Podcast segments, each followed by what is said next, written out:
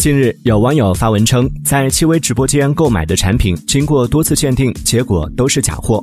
戚薇工作室否认卖假货，并承诺若是假货会假一赔十。随后，该网友找到了一家科研鉴定机构，在准确率为百分之九十九的 AI 鉴别以及五位资深鉴定师鉴定后，均判定其为不符合正品工艺。据这家鉴定机构称，在鉴定结果发布后，收到明星工作室的删帖要求，同时鉴定机。构还注意到，该网友购物的店铺现已清空。对此，戚薇工作室回应称，已报警，一切等相关部门调查结果。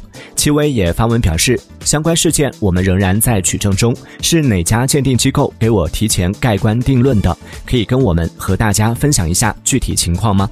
目前，鉴定机构已将鉴定戚薇卖假货的原文删除，并两度发布声明回应称，仅对该用户上传的商品图片鉴定结果负责，并发长文详述事件原委。网友热评：报警干嘛？这个不是应该公开情况？有问题，法院起诉吗？